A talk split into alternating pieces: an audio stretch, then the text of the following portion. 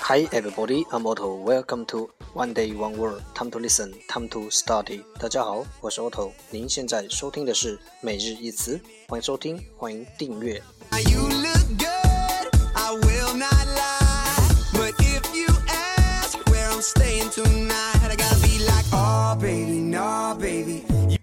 让学习英语融入生活，在途中爱上你自己。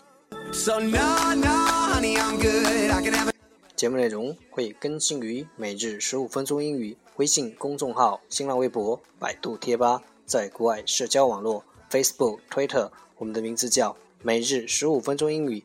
更多精彩互动尽在每日十五分钟英语微信群，等你来加入我们哦！不管晴天还是雨天，让我们一起简单的坚持每一天。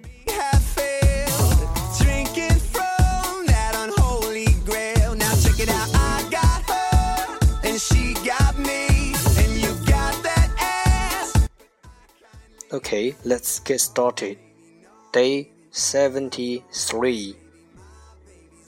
Today's word is 今天的单词是 shelf shelf s h e l f shelf 名词架子。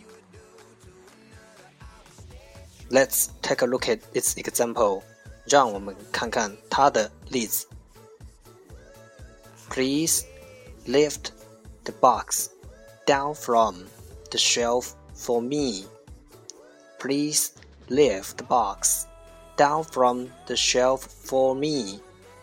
请帮我把这只箱子从搁板上抬下来。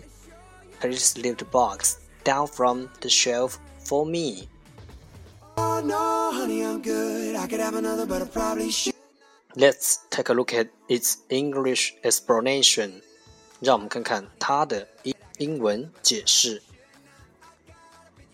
A shelf is a flat piece of wood, metal, or glass, which is attached to a wall or to the sides of a cabinet.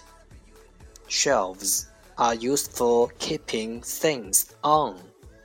一个架子，a shelf，就是和墙或橱柜连接 的一块平整的木头、金属或玻璃。